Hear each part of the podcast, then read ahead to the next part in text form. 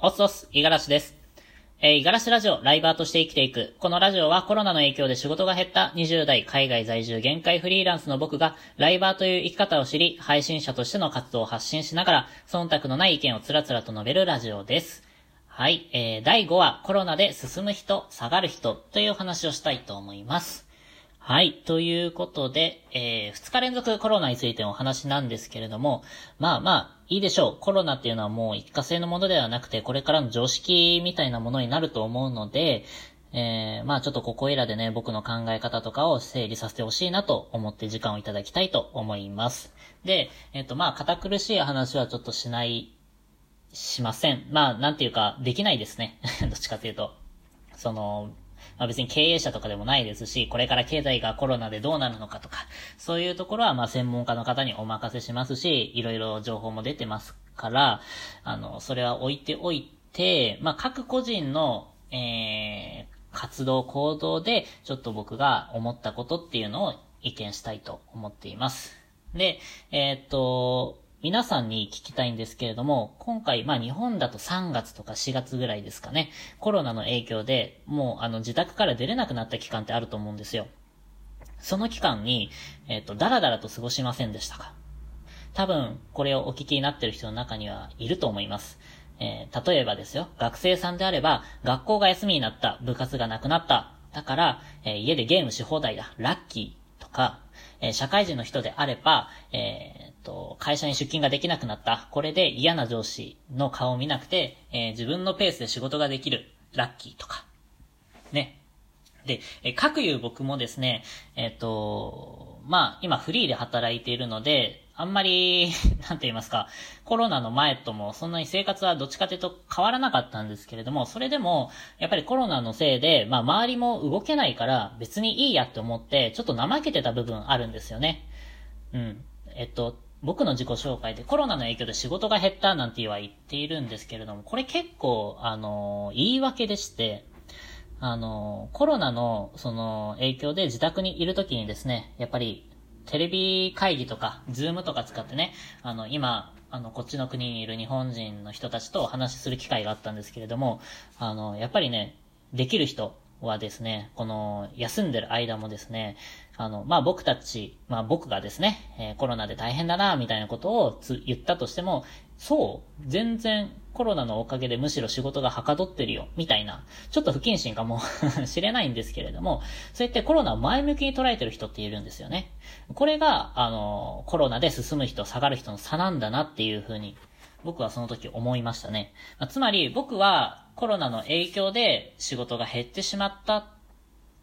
しまったんですけれども、でも、コロナのおかげで時間があったにもかかわらず仕事が取れなかったんですよ。だから、あの、まあ、それで仕事が減ってしまった、トータル的に減ってしまったっていうのはコロナのせいでも何でもなくて、僕のただの実力不足っていう風に、あの、その時気づきましたね。はい。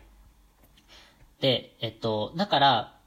この、まあ、えー自粛期間中に、きちんと動いてた人っていうのが今、あのーきちんと活動できている、活躍できてる人なんじゃないかななんて思ってます。まあ、僕はちょっとうまくいかなかったので、まあ、それを反省するためにも、まあ、ちょっと、あの、コロナの社会の中でも、やっぱり活動できるようにっていう意味合いも、まあ、ちょっと半分込めて、えーライバーとして、えー今活動してみたり、ラジオ配信を始めてみたりしてます。まあ、あとの半分はですね、あの、興味本位と言いますか、とりあえずやってみようっていうような、まあ、ちょっといい加減な 気持ちであるんですけれども、毎日頑張っていきたいな、なんていうふうに思っています。で、えっと、このラジオを聞いてる人の中でも、今、ちょっとぎっくりって思っちゃったような人はですね、えーこれからまた第2波が来るっていうふうに予想されていると思いますので、まあ、その第2波に備えて、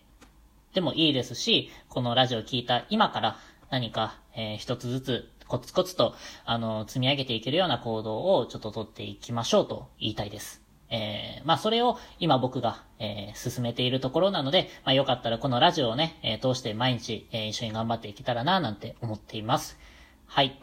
で、まあコロナについては、えーこんな感じですかね。で、えーっと、結構ね、あのびっくりしたんですけれども、日本人でやっぱりまだまだコロナに対しての意識が、あの、すごい低いような人っていると思うんですよ。あのーなんかね、えっと、不要不急のね、行動してしまったり、活動してしまったりっていうような人がいるので、もし、あのーまだね、ちょっとコロナに対して、いや、ちょっと、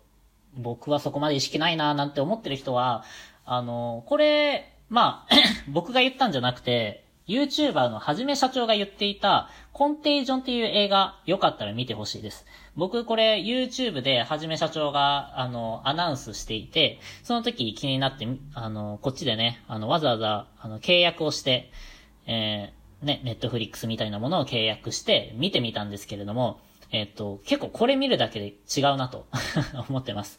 内容が本当に今のコロナとだいぶ類似している新型ウイルスで、えー狂ってしまった世界をあの表現しているもので、あの、まあ、正直ね、こっちの根底上の世界の方がえげつないんですけれども、それでも近しいものはあるなというふうに思うので、よりちょっと意識がね、今よりも高まるんじゃないかななんて思っています。まあ、あの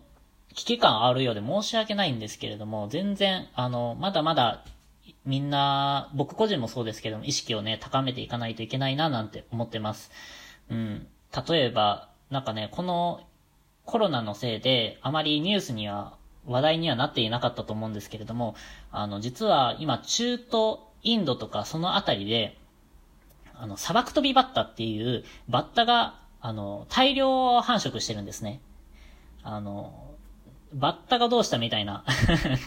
あの、第一印象だと思うんですけれども、これ、あの、かなりひどくて、えー繁殖によって、そのバッタの群れが、あのー通った場所っていうのはもう軒並み草とか枯れてしまうんですよ。全部食べられるから。なので、えっと、今、インドとか中東ら辺っていうのはかなり、えー食料危機になっているんですね。で、それが、あの、コロナの影響であまりニュースになっていないっていうのも結構怖いですし、これからもしかしたら世界的にも食料危機になってしまうみたいな話が出てくるかもしれないんですよ。っていう風に、あの、コロナの影響で、まあコロナも危険ですし、それ以外のことも、まあコロナがあったんですから、な、次別に新しい感染症が流行ったって別におかしくないじゃないですか。ね。コロナが出たんですから。コロナでこんなになったんですから。だから、うー、やっぱり一人一人ね、あの、今ある、その、なんと言いますか、平穏 今ある日常が、まあ、いつまでも続くと思わないように、なんて言いますか、事前事前にね、備えて、ちょっと行動できるようにしていったらな、なんて、